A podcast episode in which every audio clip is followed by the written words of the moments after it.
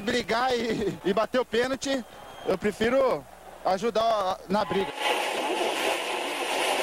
Mas a paixão da minha vida é jogar futebol no São Paulo. E só não falo palavrão porque eu sou um profeta, mas aqui é São Paulo. E começa agora mais um SPF Cast, o podcast da torcida tricolor. Salve, salve, torcida tricolor! Começando mais um SPF Cast, o podcast da torcida tricolor. Começando o programa número 97 para falar de São Paulo, para falar de dias de alegria, né? Vencemos o clássico contra a galinhada, detonamos em casa, em pleno Morumbi. E vamos aqui falar desse jogo, mas eu não tô sozinho, eu tô com meu amigo Beto, Beto Silva, beleza? Salve Gil, salve torcida tricolor, Beto Silva que vos fala. Ah, que dia maravilhoso! Como eu comi bastante caldo de galinha hoje. Hoje foi maravilhoso. Onde que eu ia, tinha caldo de galinha. Todo mundo feliz, várias penas voando. Oh, maravilha. É isso aí, hoje só alegria, né? Vamos cornetar mais o mínimo possível, mas porque hoje é um dia de alegria, dia de festa, dia de que vencemos clássico, quase entramos no G4. Nós vamos falar sobre isso aí, mas antes disso, eu sou o Gil, bora falar de São Paulo.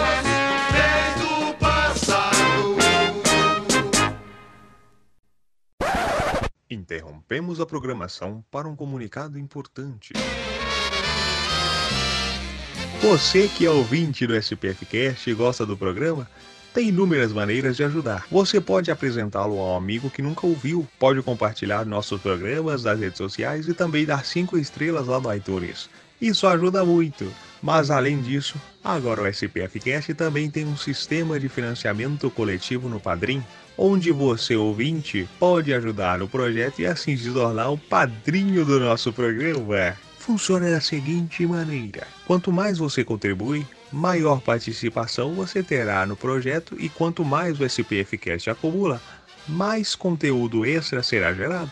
Entre em www.padrim.com spfcast e dê uma olhada nas opções. Você pode contribuir com valores a partir de um real, isso mesmo, um real. E assim já estará ajudando o nosso projeto a se manter no ar, a melhorarmos cada vez mais a qualidade do programa e também a realizarmos mais promoções, sorteios e tudo mais. Acessem www.padrim.com.br Conheça nossos planos, seja nosso padrinho e continue ouvindo nosso programa em ritmo de. Ah, ritmo. Ai, é ritmo de festa.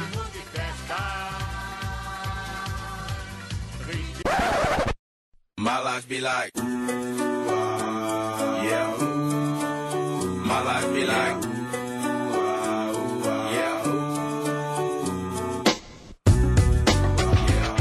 Salve torcida tricolor, você curte vídeos de zoeira, narrações e paródias relacionadas ao São Paulo? Não perca tempo e corra até o nosso canal no YouTube. Acesse youtube.com barra zoeira tricolor SPFC e se inscreva no canal.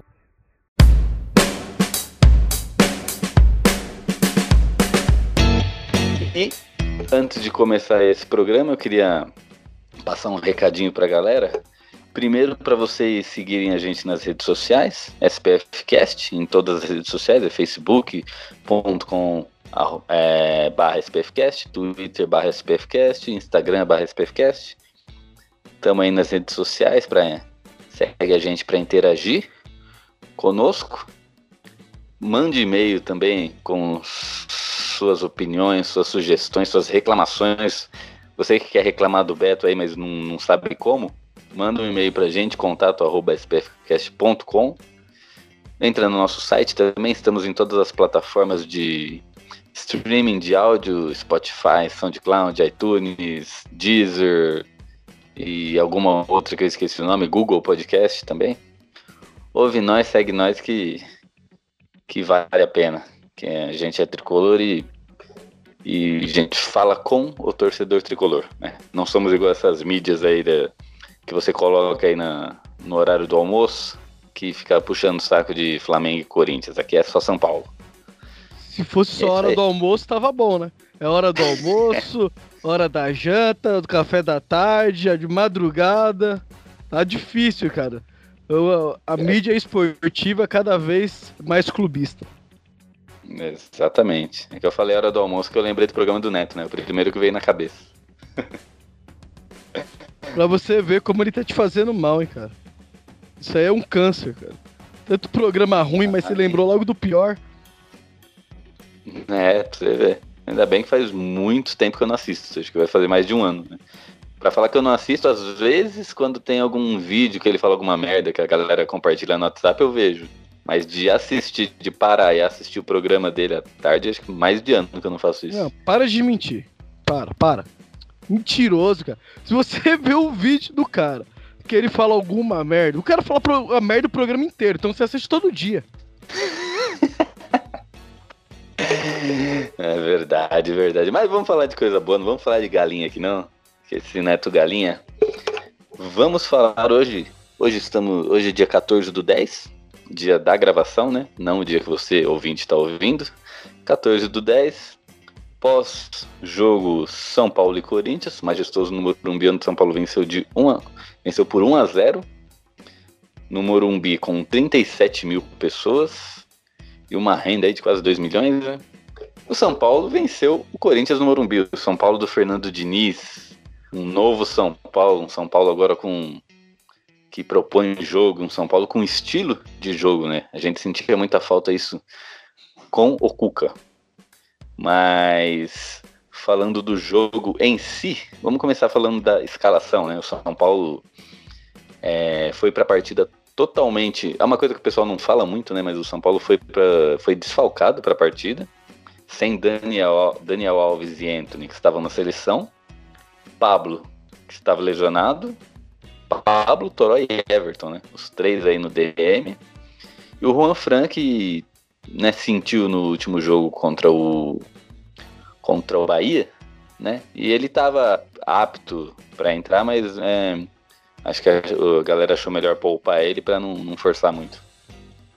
Então, São Paulo com todos esses desfalques, acabou jogando na frente o Patro e o Vitor Bueno ali improvisado, né? Vitor Bueno jogou mais ofensivo. Igor Vinícius, que é o nosso terceiro lateral direito, né? jogou ali jogou ali junto com Bruno Alves, o Arboleda e o Reinaldo. Igor Vinícius jogou muito, né? É o nosso terceiro lateral direito e tá comendo a bola. Quer dizer, comeu a bola nesse jogo. Teve mais uns outros jogos também que ele jogou bem. Luan Lisieri Tietê, Hernanes e o Vitor Bueno e o Pato na frente. Quando você viu essa escalação, Beto, o que, que passou pela sua cabeça aí? O que, que você achou que. O que, que você achou que vinha aí pela frente? Olha, cara, domínio no meu campo. Assim, é uma formação, não com essas peças, mas eu eu não jogaria mais com dois jogadores abertos como ponta. Porque o São Paulo tem ótimos meio, meio campistas querendo ou não, temos hoje no elenco latera laterais que ofensivamente vão bem. Então, se você tem laterais que vão bem ofensivamente, se você coloca dois pontas ali, você inibe a subida do lateral. E a gente, que que eu, pelo menos o que eu penso de futebol com os jogadores do São Paulo, você tem um meio campo desse aí que propõe jogo, que fica com a bola no pé, que gosta de jogar com a bola. Você tem dois laterais que são, vão bem ofensivamente, que fazem jogada de linha de fundo. Você, em vez de você colocar atacantes abertos, pega esses caras que você coloca aberto e põe um cara para entrar na área junto com o centroavante. Que se a bola passar no primeiro pau, o cara tá entrando no segundo para fazer o gol. Porque no jogo teve hora que o Pato saiu da área e não tinha ninguém. Teve uma hora que ele ficou lá, vai alguém pra área, vai alguém pra área, e não foi ninguém. Essa hora foi engraçado mesmo, né? A bola no pé do Pato, ele queria cruzar, mas não tinha ninguém na área. Aí ele ficou apontando pra área, vai alguém, aparece alguém. E, e pra na verdade era pra ele estar tá lá, né? Então, mas o centroavante, ele não fica. Hoje em dia não tem mais centroavante que só fica lá dentro da área parado. Hoje é, o futebol tá muito dinâmico. Ora o cara é centroavante, ora o cara vem para fazer um segundo atacante, ora o cara tá lá na ponta. E esse espaço vazio tem que ser ocupado por outros jogadores. Por exemplo, São Paulo teve três jogadas aéreas e nenhuma foi o Pato que cabeceou.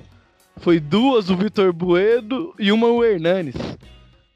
Então esses caras, eles têm que ocupar esse espaço. Era o que o Murici na época pedia pro Ganso fazer entrar na área. Se a bola passar pelo centroavante, você tá ali para fazer o gol. E eu vejo com bons olhos o São Paulo jogando com, com quatro jogadores no meio campo e tendo essa liberdade pros laterais, com você com, jogando com dois ou três volantes, para fazer essa cobertura. Eu gosto muito, eu, eu não vejo a hora do São Paulo parar. Faltou um, um pouco de velocidade no jogo, alguns lances faltou. Que se tivesse o cara velocista, ia arrancar por lá. Ele ia, ia dar uma, uma oportunidade. Mas esse cara não precisa ser um fixo que jogar. O cara é ponta esquerda e ficar morrendo lá na ponta esquerda. Você pode, esse cara pode ser um segundo atacante, que hora tá na ponta esquerda, hora tá no meio, hora tá na ponta direita, hora tá no, no primeiro pau, hora tá no segundo pau, hora tá na linha do pênalti. O cara tem que infernizar. Eu vejo futebol assim. Você com um cara referência e um jogador leve, solto, que, que seja habilidoso e gosta de finalizar no gol. Eu acho que rende mais, assim. Acho que esse é mais estilo de jogo de São Paulo. Para mim, com os jogadores que tem, eu faria isso. Eu gostei muito da escalação quatro homens do meu campo. É, um meio-campo povoado assim é bom, desde que tem alguém que ligue esse meio-campo ao ataque, né? Porque senão fica. Aí entra naquela. no jeito Corinthians de ser, né? Aquele meio-campo cheio de gente lá e não acontece nada. É, toca é, então. pra lá, toca pra cá e e Mas, vai, tem que ter um, uma ligação ali, alguém que vai cortar, vai tirar um zagueiro da jogada. Então aí a gente tem, aí temos Tietê, que é um jogador que toca e se apresenta, ele não toca para ele, toca e passa. Então temos uma, um jogador de transição. Temos o Lisieiro, que tem um bom passe, também tem habilidade para driblar o adversário e toca e passa. Outro jogador de transição. Temos Mas, o Hernanes. Por enquanto que você falou, fez, fizeram isso, né?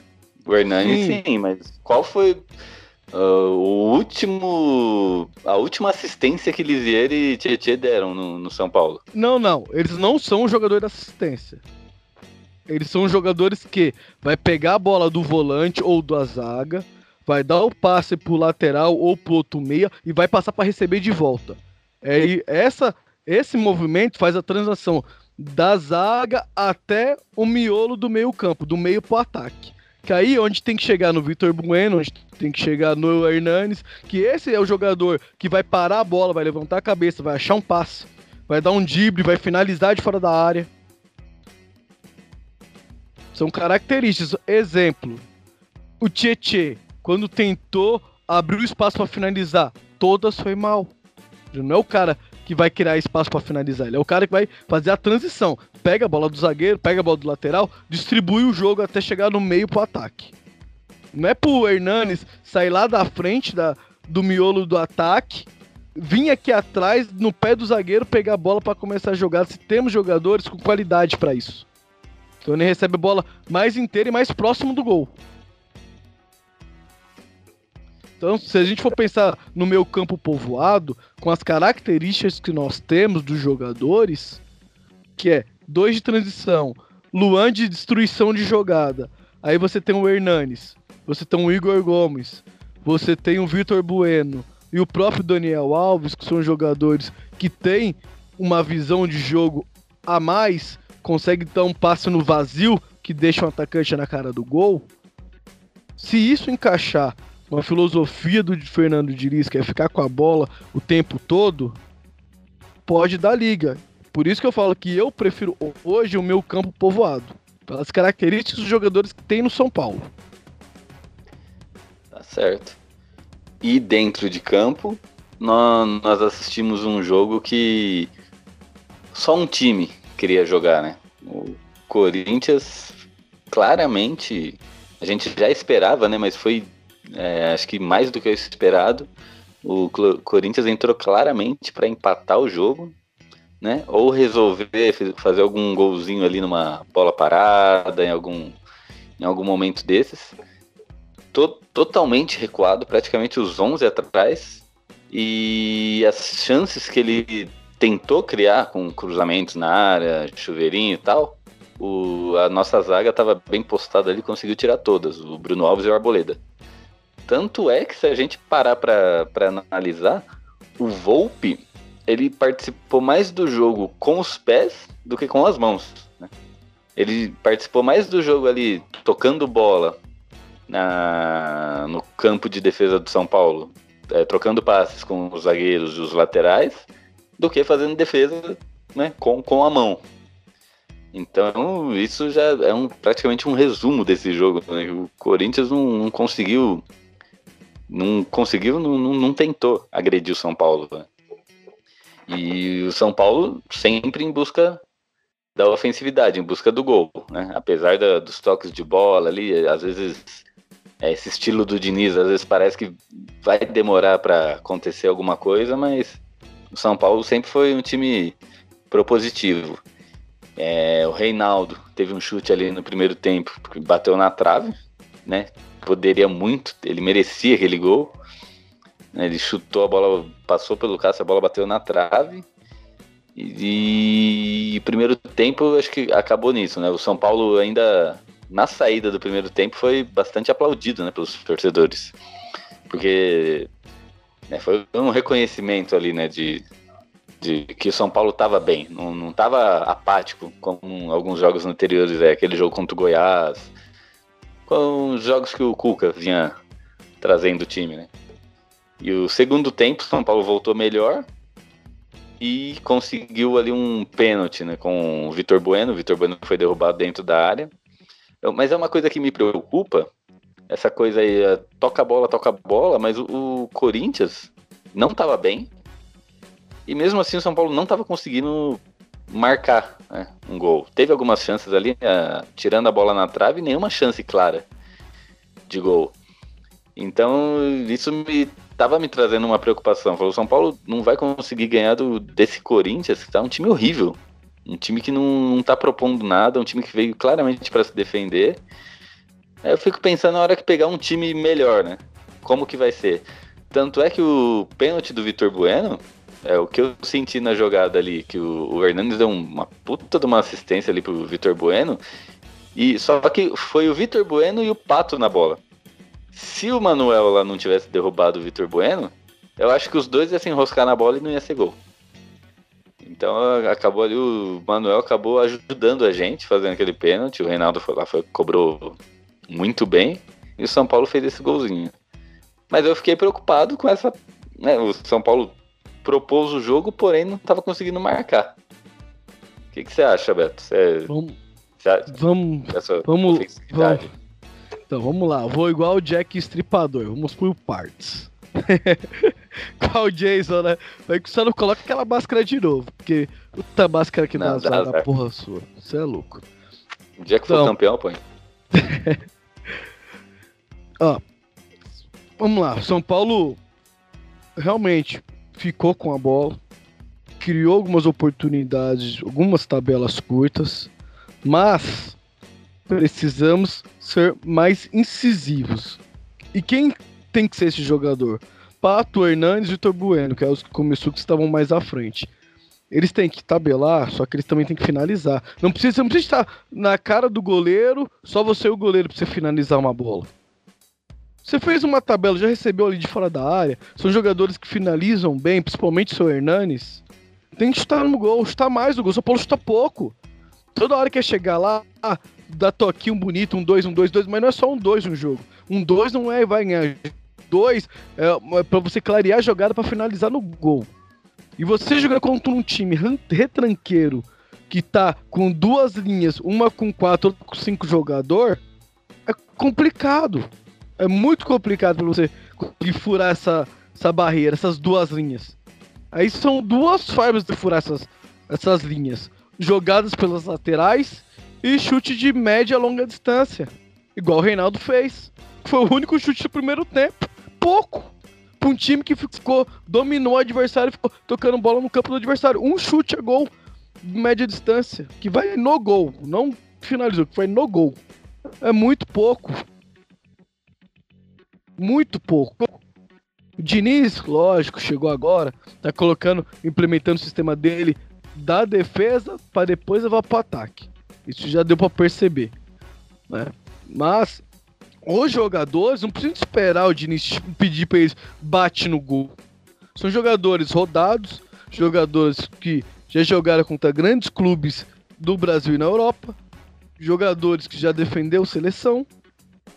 E eles têm que ter por personalidade própria a vontade, a gana de fazer o gol. Tem que ter aquela vontade de fazer o gol. Às vezes tem que ser fominha. Mas por que eu falo tem que ser fominha? Esse fominha é o cara que tem um faro de gol. O que seria de um centroavante se não fosse fominha? Quantas bolas a gente vê um centroavante pegando e tem um cara do lado, o centroavante vai chutar. Porque ele é esse cara. A bola sobrou no pé, tá com espaço, ele tem que finalizar. E o São Paulo falta um finalizador. E você falou também, Gil, se pegar. Você ficou preocupado, se pegar um time que. que ataque mais o São Paulo. Só que no momento que um time ataca mais, ele também se expõe mais. Aí a gente parte para um, em vez de ser duas linhas com quatro e cinco jogadores, só com um cara lá na frente, pega um time que joga com dois pontos, que isso é normal agora no futebol brasileiro, só tem um esquema de jogo, que aí você vai pegar uma defesa com quatro, uma linha de quatro, mais dois caras, ou três ali. É mais fácil, fica menos gente. Você consegue fazer uma jogada mais rápida, um drible, alguma coisa do tipo. Um dois, faz um dois já recebe só mas bem mais fácil do que você jogar contra duas linhas com nove jogadores. Então, é coisa que os jogadores, esses jogadores, os, os experientes, né, tem que fazer para mostrar pra molecada. Vocês têm potencial, vocês sabem jogar, só que vocês só vão pra frente se você ter vontade e gana de fazer o gol. Não importa se é bonito ou feio, faz o gol. Isso é verdade. Porque é muito discrepante, assim, se a gente olhar os números do jogo, né? Tá, posse de bola, chutes a gol. O São Paulo ele foi muito, muito superior, né? Quer ver? O São Paulo teve 55% da posse. Que achei os números aqui. 55, teve dois impedimentos para São Paulo, né? Então, já mostra que só o São Paulo tentou atacar mais. São Paulo deu 17 chutes e o Corinthians deu 3, né? Só que aí chute direcionado, direcionado ao gol, o São Paulo, desses 17, só 3. Enquanto do Corinthians de... ele chutou 3, 3 vezes e 2 foi pro gol. Então, e desses três, foi um foi o, chute do Reinaldo, que foi na trave. Aquele do Vitor Bueno, que ele foi cruzar a bola também foi na trave. Não pode nem e... dizer que foi um chute pro gol. Então. E o, ter... e o outro eu não me recordo qual que deve ser. É, eu também não lembro. Eu tô, tô lendo aqui no, no One Football, que não patrocina a gente. Podia patrocinar a gente. Tá patrocinando todo mundo. fica a dica, hashtag fica a dica. Né? Não, mas então. Os números de São Paulo foram muito superiores, né? Para um resultado fraco de 1 a 0 né? Tipo, ganhou? Não, ganhou, beleza. Né? Não tô reclamando da vitória. Mas a gente sabe como que esse time do Corinthians é encardido, como eles são chatos e como eles jogam por uma bola. Então se de repente uma falta ali, próxima da área, não precisa nem ser pertinho ali, mas, né? Na, no canto ali, o cara cruzou, uma disputa de cabelo com o Bruno Alves não ganha, é um gol do Corinthians. A gente poderia jogar uns três pontos que, entre aspas, seria fácil, porque o Corinthians não estava jogando nada no lixo. Então, essa é, eu tô pontuando essa única preocupação minha, né? É, São Paulo é um time que tá fica muito com a bola, propõe jogo, mas não tá atacando tanto, né, quanto deveria. Né? De 17 chutes pro gol, 3 foram em direção ao gol. Para mim é pouquíssimo, né? E, e, assim, o São Paulo até então, o Fernando Diniz tá com chegou aí com ótimos números, né? Ele disputou já como técnico de São Paulo 12 pontos e desses 12 venceu 8. Tá invicto, Só né? que- Não perdeu ainda. Isso, tá invicto, não perdeu. Só que em nenhum momento, se não me falha a memória, desses quatro jogos dele, ele precisou correr atrás do resultado. E aí eu queria ver o time do Fernando Diniz tendo que correr atrás do resultado, tendo que pressionar e marcar gol. É isso que eu não, não, tô, não, não, não enxergo ainda, né? Sim, com certeza. Isso porque o estilo dele ajuda a não sofrer esse primeiro gol, porque você fica com a bola, né? No momento que você fica com a bola, você ataca e se defende ao mesmo tempo. Você fica com a O Gil tá fazendo muito chadeira aí, melhorou. No momento que você fica com a bola no pé e faz o roda a bola de um lado pro outro, faz o adversário correr, você cansa o adversário, você fica com a bola, você ataca e se defende ao mesmo tempo. Mas ainda não sabemos o poder de reação no revés. E tomara que não precisa saber. Eu não quero saber também. Pode, Paulo pode sair ganhando todos os jogos na frente, não tem problema. Eu não ligo pra isso não. Mas não temos, né? E, e é uma coisa que a gente vai ter que ver como que os jogadores e o próprio treinador, né, vai se comportar quando ele tiver um, um revés. Até agora, as mexidas que ele vem fazendo no, no decorrer do jogo, eu considero mexidas boas. Que ele viu a necessidade de jogo e alterou ali onde precisava. Então, creio eu que se tiver com revés, se ele manter a coerência em mexidas dele, creio que ele possa tirar esse revés aí com uma ou outra mexida, uma ou outra modificação. É, mas boa parte das mexidas dele até agora, né? Não, não, não sei quantas exatamente, mas muitas ali foram por desgaste físico, né, de jogador. Ou Isso, isso ele vai ter até o fim do ano, infelizmente, né? Nossa preparação esse ano ah, foi ruim, né? Foi muito ruim. A gente pode. Não vamos ficar falando disso, porque a gente já cansou de falar aqui de lesões, departamento médico, isso, aquilo. Tá muito repetitivo. E os jogadores vão sentir. Estão sentindo, né? Tanto que eu vi um- uma menção, não me lembro, acho que foi o Hernandes que disse que teve uma conversa com o Diniz para aliviar um pouco mais nos treinos, que eles vão conseguir render mais nos jogos.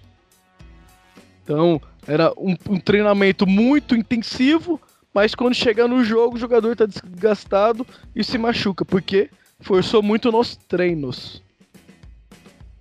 Então, é, é difícil, mas eles têm que saber, eles são pagos para saber dosar a intensidade de treino, intensidade de jogo, onde é melhor forçar.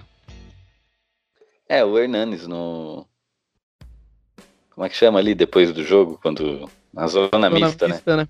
Quando eles são entrevistados, o Hernanes comentou, ele falou que ele estava se lesionando muito porque ele chegou com uma responsabilidade grande, assim, com uma gana muito grande. Então ele ficava correndo que nem um louco dentro do campo, né? Ele ia, voltava, ia voltava, e isso ele acabou tendo um desgaste físico maior, o que ocasionou as lesões dele aí no começo do ano, né? Tanto é que agora ele já. Aí ele, ele viu esse problema, detectou, né? Tentou corrigir, tá, tá tentando corrigir, correr menos, jogar com mais inteligência. Tanto que nos últimos jogos aí ele tem jogado os jogos completos e até agora tá, tá bem, né? Mas É, ele jo- mesmo- É. Jogadores como Hernanes, Daniel Alves, Juan Fran, são jogadores rodados, experientes. Eles não tem que ficar correndo igual uns loucos pra lá pra cá. Eles têm que pegar os atalhos do campo, marcar espaço. Ele ocupa aquele espaço do campo e ali ele vai conseguir desarmar o adversário. Ali ele vai conseguir receber uma bola. Ali ele vai conseguir dar um pique a mais, um pique a menos. Ele tem que saber usar os atalhos. Por que a gente vê muito jogador experiente ainda rendendo bastante nos jogos? A gente viu o Romário ser artilheiro com 40 anos. Atalhos do campo. Vem falar que o Romário, 40 anos, corria o, o infinito. Não corria. Ele sabia. O Romário era tátil na pequena área. Ele nem saía da área.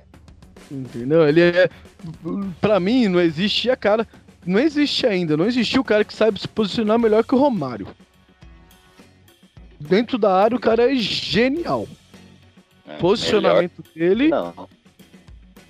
melhor que ele de posicionamento dentro da área, eu não vi. Pode ter existido, mas eu não vi.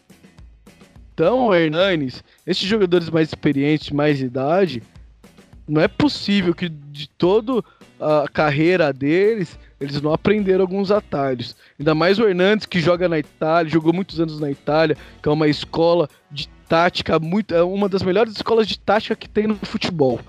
De posicionamento. Lá é cobrado muito isso dos jogadores. De cobrir espaço, de saber aonde você atuar, onde, qual é o espaço que você vai atuar dentro do jogo. Então ele tem que usar essa experiência que ele tem e não é maior. Você viu aquela bola, você fala, não, eu vou ter que ir, vou ter que ganhar, pegar aquela bola. Mas no fundo você sabe que se você for, além de você não pegar aquela bola, você tem um risco de se machucar.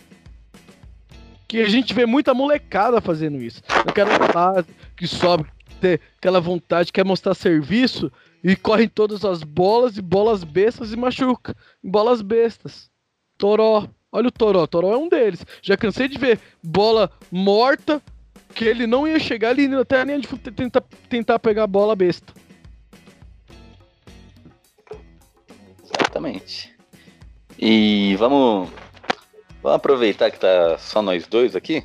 Aí dá pra falar jogador por jogador. Vamos, vamos, vamos falar do Volpe nesse jogo. É, eu já, já comentei dele, né? Que, eu, que eu, ele praticamente não, não sujou a- o uniforme e jogou mais com o pé do que com a mão, né? Porque ele não foi solicitado, não foi solicitado nenhuma defesa dele. Então, acho que não tem muito o que falar dele, né? Ah, no começo, quando ele chegou, isso com os pés, tá? Com as mãos não vou falar porque ele não, não precisou. Ele dava alguns lançamentos e não acertava. Ia tentar jogar pra um lateral, a bola ia pra fora. Isso também já melhorou no Volpe. Ontem ele conseguiu dar alguns lançamentos, tanto que aquela hora achou, achou o pato lá, né? O pato quase dominou a bola. Ele consegui, começou a acertar alguns lançamentos também, né? Então acho que isso é um ponto positivo. Ponto a mais aí pro Volpe. Só falta o São Paulo ir lá e comprar logo. Desembolsar, que esse é um dinheiro bem gasto. Isso é verdade. Igor Vinícius. Pra mim foi uma das melhores partidas dele, hein? Correndo muito, moleque. Correu, apareceu, não sentiu o jogo.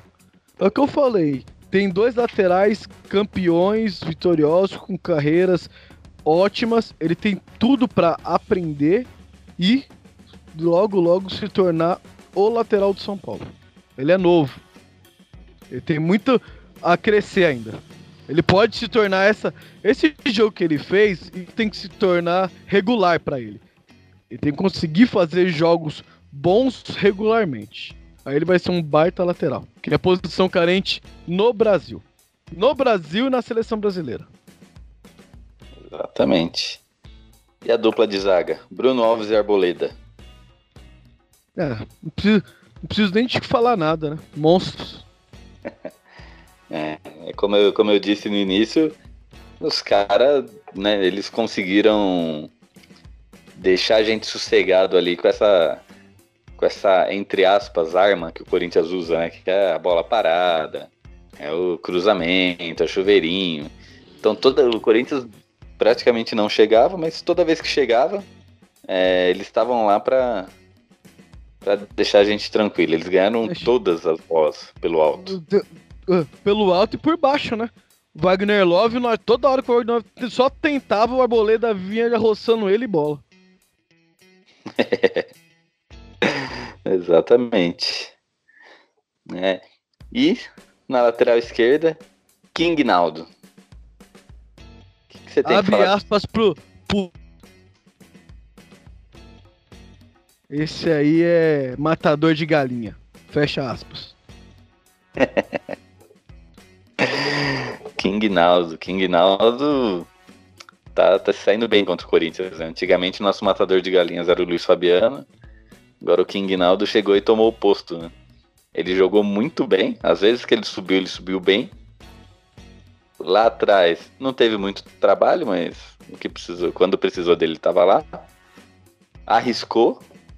Bola perigosíssima. A nossa jogada mais perigosa do primeiro tempo foi saiu dos pés dele. E no segundo tempo, gol. Né, de pênalti, ele foi lá com personalidade, cobrou. É, sendo que ele já tinha perdido. O último pênalti dele ele tinha perdido, né? Contra o Goiás. E, mas aí ele foi lá, personalidade, cobrou, só respeitou a hierarquia ali, né? Ele, eu vi a entrevista dele depois, ele falou que ele perguntou pro Hernanes, né? Falou, você quer bater? Aí o Hernanes falou, não, pode ir lá. Aí o engraçado, não sei se você viu isso daí, é que o, ele contando isso, que ele pediu pro Hernanes pra bater, pediu não, perguntou se o Hernandes queria bater, o Hernandes falou, não, pode bater. Aí ele falou que o Pato chegou para ele e pediu para bater. Aí ele falou, não, então deixa que eu bato. então já mostrou aí que o Pato queria, tava afim de fazer um golzinho ali na contra o ex-clube. Então já mostrou a vontade ali, né? Com certeza ele ia ter um gostinho especial.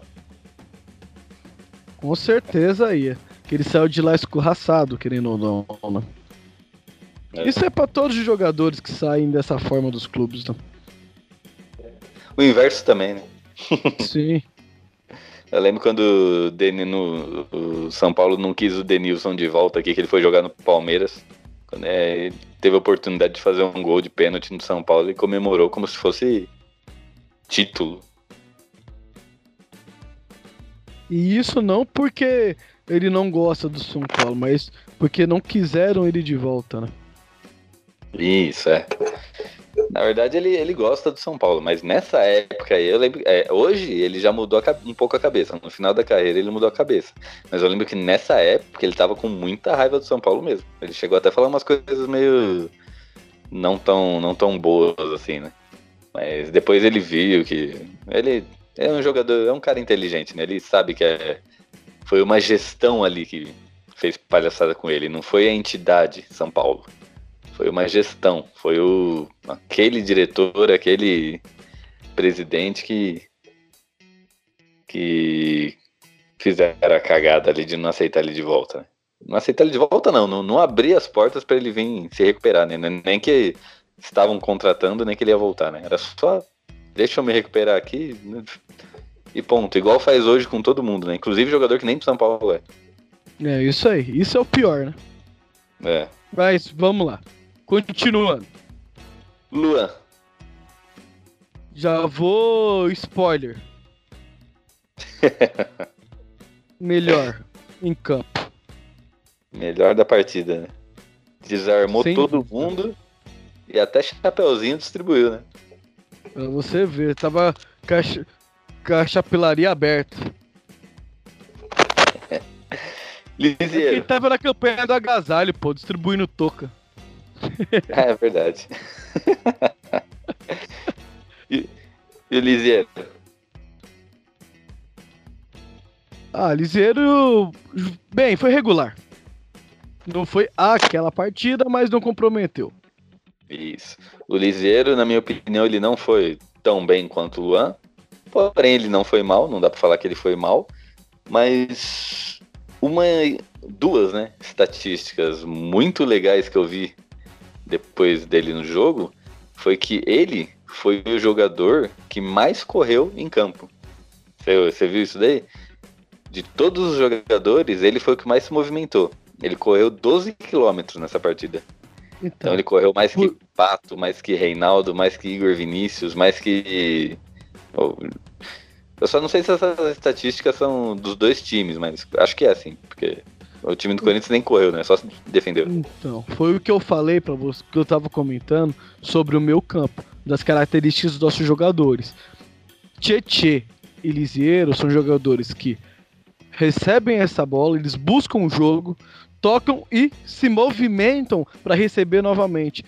Eles vão no vazio para receber a bola.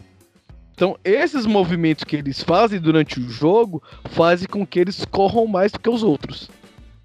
Você entendeu agora a importância deles pro time que tem um Hernanes, por exemplo, que é o pensador, no caso desse jogo? Eles têm que fazer essa transição para deixar soltar essa bola no Hernanes. O Hernanes não precisa de vir aqui do meio para trás para receber. É verdade. Então, ah, e a outra estatística, que na verdade não é estatística, que não é o que eu tô falando. Liseiro, mais um jogo sem se machucar, né? E jogou os 90 minutos. É, essa é a estatística aí pro, pro elenco, velho. É o quê? o elenco todo. Essa é a estatística é. aí. É não, verdade. Ele... Ah, não, detalhe. Se for uma estatística pro Lisieiro, eu não vi ele pedindo para ser substituído. Isso é uma estatística. Que todo jogo ele sai morrendo. Ele não tá aguentando. Esperamos que seja uma melhor aí, né?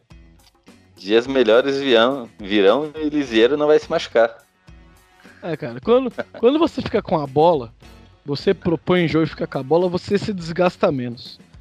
Quando você joga errado, você tem que ficar correndo atrás do adversário. Aí é que, que vem as lesões.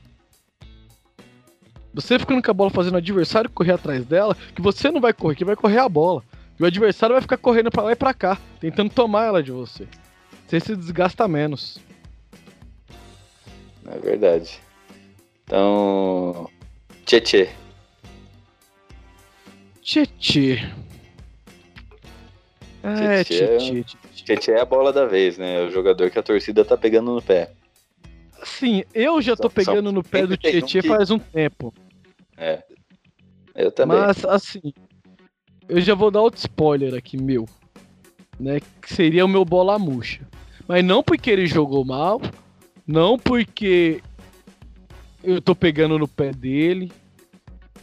É que as escolhas que ele fez na partida com a bola no pé, para mim foram equivocados ou não foi a melhor escolha. E ele tem muito mais potencial para postar mais coisa, né? E para mim, bola de tocar ele chutou, bola de chutar ele tocou. Então acho que só falta um pouco mais de paciência pro jogador. Que com esse esquema ele vai se achar, ele vai aparecer mais. Ele é muito importante pro, no, nesse esquema de jogo. Que é o outro cara da transição de bola. Ele é muito importante. Só que ele tem que tomar mais decisões corretas. Ele tentou umas três finalizações lá que ele não tava nem com o corpo ajustado, tava todo torto, mesmo assim mandou a bola lá na lua. Eu acho que ele tem que ter só um pouquinho mais de calma. Da hora do passe e da hora da finalização. Finalizar é importante. É, só faz gol quem chuta. Mas você tem que estar tá bem posicionado. Um ângulo bom. Saber se tem um, um companheiro. Às vezes tem um companheiro passando só. Eu acho que isso é muito importante o jogo. Não que ele fez o. Ele correu bastante no jogo. Eu percebi, garra ele tem, vontade, ele corre, se dedica. Só falta fazer a escolha correta. Porque, querendo ou não, algumas bolas que caem no pé dele é o último passe. Ele ter, tendo essa oportunidade. Essas, essas pequenas oportunidades do jogo tá sobrando no pé dele. Justamente o que a torcida tá pegando no pé. Então ele tem que aproveitar tem que fazer a escolha certa para dar alegria tanto para nós quanto para ele mesmo. É isso aí.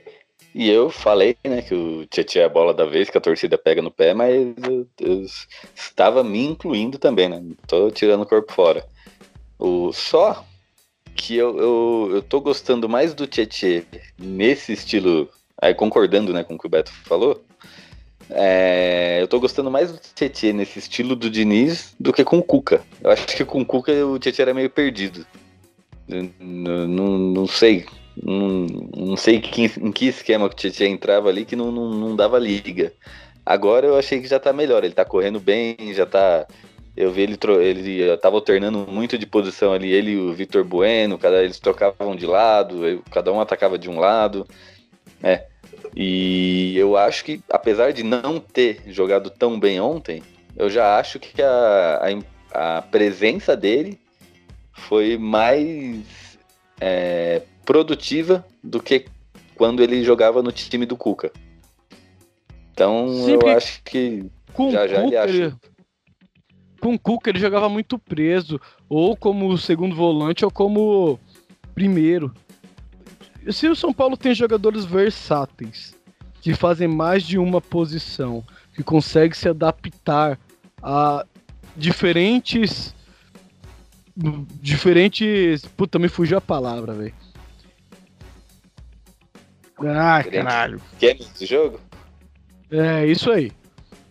Aí, você tem que deixar esses jogadores à vontade.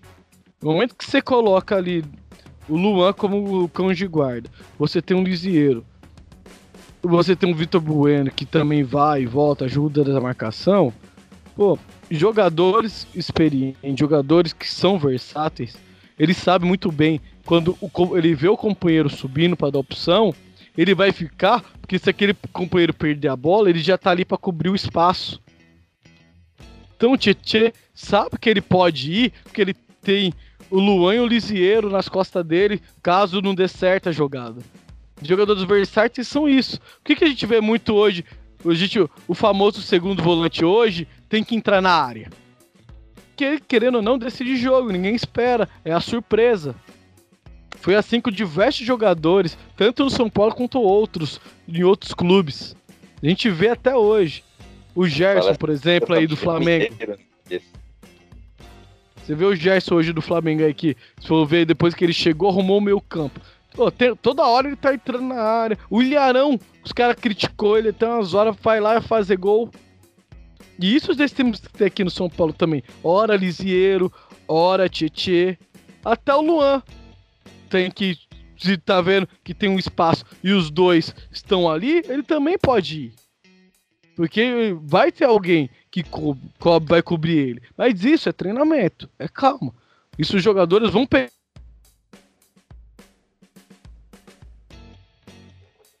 É isso aí. E Hernanes, Beto.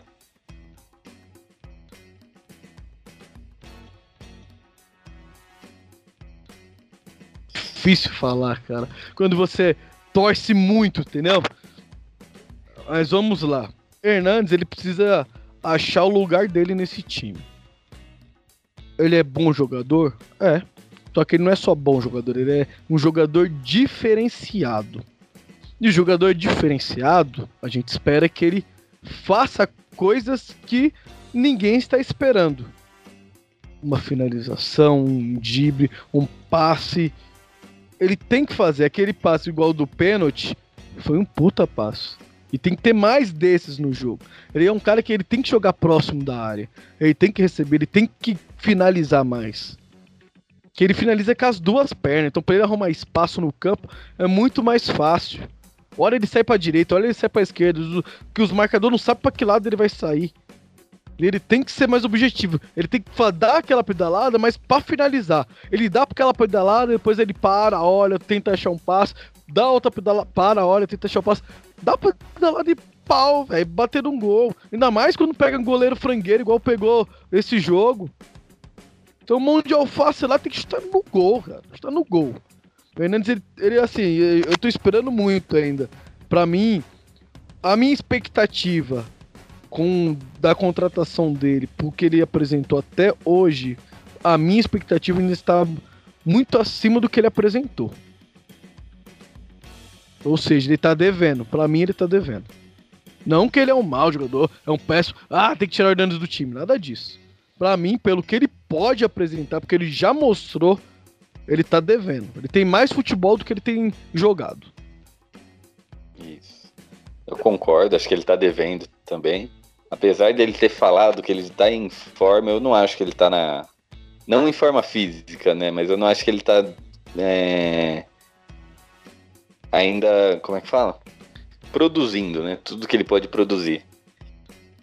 E ele é um, é um jogador muito importante mesmo e diferenciado. Tanto é que a vitória ontem, é como, como, eu, como eu comentei, que São Paulo toca, toca, toca, toca, toca e não faz o gol. O gol saiu de um passe magistral dele. Né? Ele enfiou uma bola ali que eu acho que se a jogada continuasse, o Vitor Bueno e o Pato iam trombar e ninguém ia fazer gol, né? Mas a, o toque que ele deu deixou o jogador de São Paulo quase na cara do gol, que obrigou o Manuel a fazer o pênalti. Então, metade do gol ali foi dele. Foi dessa ousada que ele deu.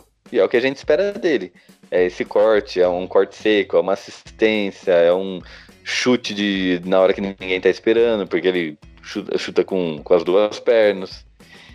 E como a gente espera tudo isso dele, sabe que ele pode produzir isso, então, né, no final das contas, acaba que ele tá devendo ainda pra gente. Mas é como você falou. Também, também, ninguém tá crucificando ele, é só a gente acha que ele pode mais. Né? E, e Vitor Bueno, Beto. Vitor Bueno, melhor, ele... melhor jogador do primeiro tempo. Melhor jogador do primeiro tempo? Junto, é. Porque o Luan desarmou muito, o melhor da partida. O Luan, no contexto geral, fez uma partida excelente do começo ao fim. Mas o jogador que buscou mais jogo, tentou finalizar, tentou fazer tabela, deu mais trabalho pro Corinthians, foi o Vitor Bueno. Não que no segundo tempo ele fez uma má partida, que ele produziu mais, deu uma caída e depois apareceu um pouco mais no final. Ele deu uma oscilada aí na partida muito bom. Eu achei que ele jogou muito bem também e sofreu o pênalti, né? Então ele participou ali do. Participou desse gol. Também ele, junto com o Hernanes e o King Naldo, que foi lá e cobrou. Alexandre Pato. Ah, o Pato ele tá. Ele tá faltando protagonismo, cara. Tá faltando isso nele. Porque ele, ele tá se entregando, é, ele tá, tá correndo. uma coisa dele que ele nunca teve. Então, ele tá aparecendo pro jogo. É que o Pato, ele rende bem mais quando ele tem um centroavante para ele dar o passo, o centroavante devolver e finalizar. Não ele ser esse cara que devolve essa bola. Ele é o cara que recebe para finalizar. Que ele é um finalizador. O Pato, maior característica do Pato é, é a finalização. Ele sempre foi um cara finalizador. Ele não é um cara vibrador, não é um cara veloz. Pode ver, ele, quanto, ele pegou uma bola, umas duas bolas lá no mano a mano, e não conseguiu produzir. Se fosse um jogador mais agudo, ia conseguir a jogada. Ele não é esse jogador do, do um contra um. Ele é o jogador do toque, de, da cadência, da finalização. Pode ver que no jogo contra o Bahia, ele e o Hernandes ali, eles fez umas tabelas rapidinho, um 2, um 2, um 2. Ficou com. O Hernandes ficou ótimo para finalizar. Porque ele é esse jogo, pode ver, toda hora ele, ele recebe a bola, ele procura fazer um 2. Mas ele não é esse cara que recebe. Ele dá o 2. Ele é o cara que dá o 1. Um. Ele recebe, faz um. Chama alguém pra fazer um 2 pra devolver a bola para ele. Ele é esse cara. E ele, para mim, como segundo atacante, você tendo um cara de referência, ele pode ser esse protagonista. Mesmo ele não sendo aquele protagonista. A não ser na passagem dele pelo São Paulo, que ele marcou muitos gols. E a gente pode falar que ele foi o protagonista naquela passagem. Para repetir aquilo, ou melhor do que aquilo, eu acho que com o centroavante ali que entenda, ele consiga se entrosar, consigam fazer um dois, consigam abrir espaço para finalizar, ele pode dar muitas alegrias ainda. Que a habilidade técnica ele tem. É, eu acho que ele é muito bom não é e nunca foi, e acho que nunca vai ser protagonista, né? Que já não é da característica dele. Ele não foi protagonista no Inter, ele foi pro Milan como estrela, não foi protagonista lá. Na seleção chegou a jogar um pouco, nunca foi protagonista. Veio pro Corinthians, não foi protagonista. Você falou que ele foi no São Paulo, eu acho que ele não foi. Assim, porque ele só começou a jogar bem depois que o Kaká chegou. Eu acho que o Kaká sim foi o protagonista daquele time. E o Pato ele sempre jogou ao lado de, de um atacante é, muito bom ali, né? Ou era o Luiz Fabiano ou era o Kardec. Então o Pato sempre estava ali. Ele, ele, era, ele jogou muito bem, não estou falando que ele jogou mal, mas ele não era o cara ali que puxava o time para frente. Né? Diferentemente do, do Luiz Fabiano, do Kaká, o Rogério Ceni, né? Não Sim. dá nem para esquecer é, dele. É, concordo com a sua avaliação. Ficou Ficou, ficou melhor essa correção lá minha. Então, mas o que a gente espera do Pato é que ele jogue bem, que ele é um jogador diferenciado. Ele não é protagonista, mas ele é diferenciado. E finaliza e corre e tem uma inteligência de jogo muito boa. O defeito dele é que ele, ele parece um cara. Qual é a palavra? Sem ofender ele, né? Não quero ofender ele, mas é um. Sossegado, né? Desligado. Então ele sempre tá ali, né? Você não vê ele na loucura, assim, né? Mordendo a, a camisa para querer ganhar o jogo. E ontem, é, eu acho que talvez numa bola do, Eu até ia falar daqui a pouco, né? Que a gente ia falar, vai falar dele, do Igor Gomes. Quando o Igor Gomes entrou, o Igor Gomes teve um ataque ali do São Paulo que o Igor Gomes tinha a opção de um lado Vitor Bueno e do outro lado Pato. Ele optou pelo Vitor Bueno, o Vitor Bueno errou o gol. Eu acho que se ele tivesse tocado pro Pato, o Pato não perdia. Não O perdia.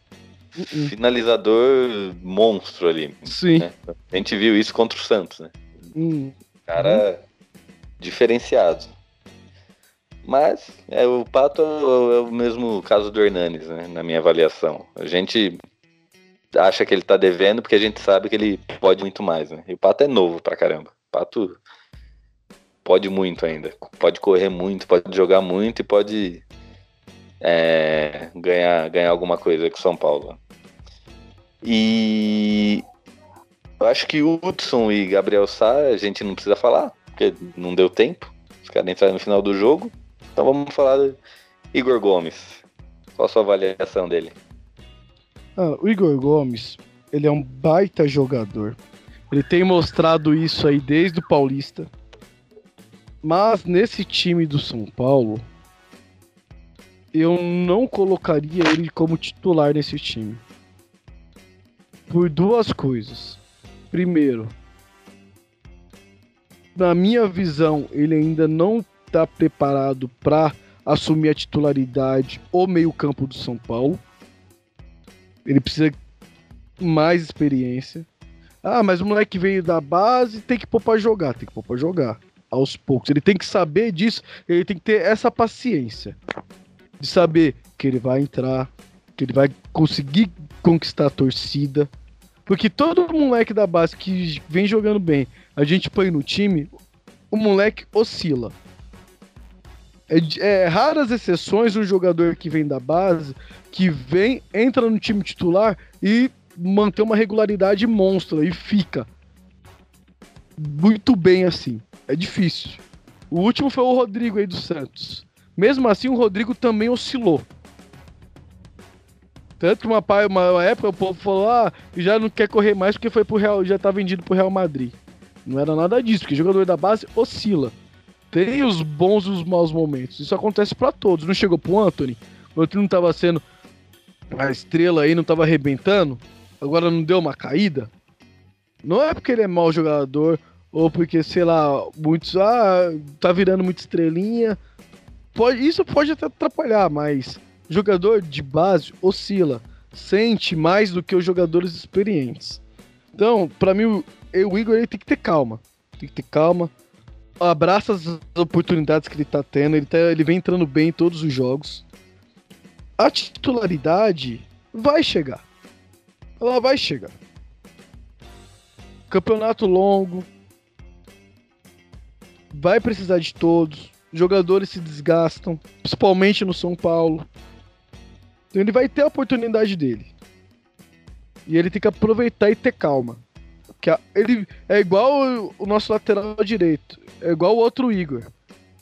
Tem dois caras na posição, dois caras renomados. Se ele tiver calma, ele vai ser protagonista ainda na lateral ali. Eu, eu acredito, eu aposto minhas fichas nisso. E eu vejo isso pro Igor também no meio. Porra, tem o Hernanes ali. Tem o Dani Alves ali, que não é a função dele, mas é um cara experiente. Dá pra eles aprender bastante com esses jogadores. Pra depois chegar lá e assumir, não sentir a pressão. Pra quando tem um pênalti desse, num clássico, seja igual o Reinaldo. Você quer bater? Eu posso bater? Vai lá, põe a bola e bate. Isso se chama confiança. Isso vai Verdade. chegar, pro- isso vai chegar pro, pros garotos. É só, mas eles têm que ter paciência. E o gestor deles, que não é só o técnico, é o técnico, a comissão técnica e os jogadores mais experientes, tem que mostrar isso pra eles. Boa. Faço das suas palavras as minhas. Não acho que o Igor Gomes tem que ser titular agora. Porém, é uma joia nossa e a ser lapidada. E tem que ter paciência. Porque ele vai oscilar mesmo. Mas ele pode dar muitos frutos aí pra gente, né? Pro tricolor. Então, falamos de todos os jogadores aqui. da partida. Já vamos bater quase uma hora de programa. Então vamos dar nosso palpite pro bolão. O jogo da semana, Cruzeiro e São Paulo, lá em Minas City. Qual que é a sua. Qual que é o seu palpite, Beto? Ah, cara. Contra o Cruzeiro não tem como ser derrota nem empate, né, velho? Cruzeiro, parceria ali, né, mano? Ainda mais agora que os caras queimou o Rogério lá ainda.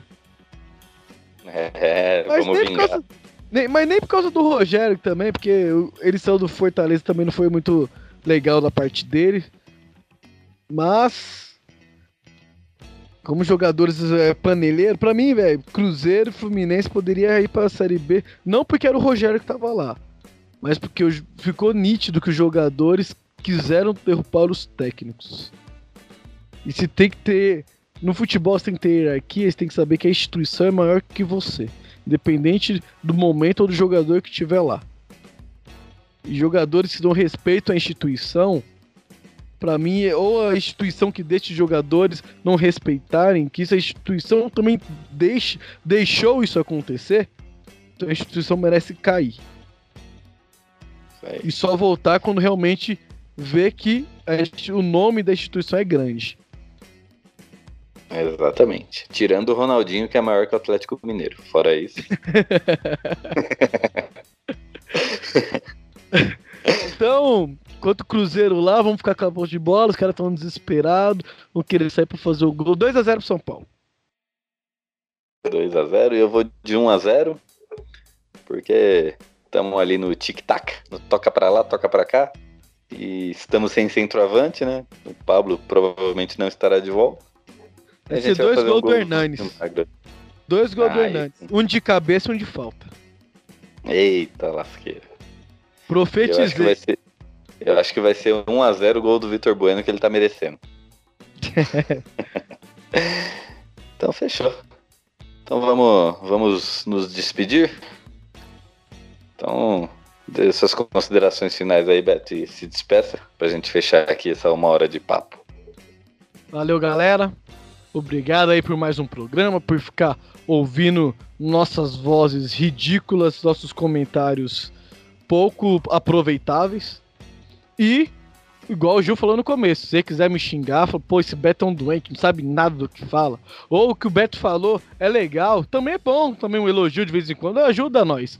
Dá um ânimo a mais, dá um gás a mais. Então, entra lá nos nossos portais, tanto no Twitter, Instagram, também no e-mail, que o Gil vai passar daqui a pouquinho aí pra vocês. Vai lá e mande seu comentário, ou mande o que vocês querem que a gente comente. E até um tema aí, sei lá. Ah, galera do SPFcast, faz aí um especial sobre o campeonato de tal ano. Ou a década, a década X. Ou os títulos Y. A gente faz. A gente junta aqui, faz aquele aquela estudadinha básica no nosso amigo chamado Google. e separa o material pra vocês. Tamo junto e até a próxima. É isso aí. E volto a falar, a frisar, segue nós nas redes sociais. Mande sua opinião, sugestão, reclamação, elogio de preferência, né? Contato arroba spfcast.com. Paga nós no Padrim, ajuda a gente lá a manter esse podcast de pé. Né? Estamos aí semanalmente, gratuitamente, fazendo, trazendo aí um bate-papo do São Paulo para vocês. E a gente merece uma forcinha aí, né, galera? Ajuda nós. Muito obrigado. E até semana que vem. E se Deus quiser, com mais duas vitórias, né? Que até o programa da semana que vem, São Paulo já jogou com o Cruzeiro e com mais alguém que eu não me lembro agora e não, não tô afim de procurar. até a próxima e fui. Aquele abraço.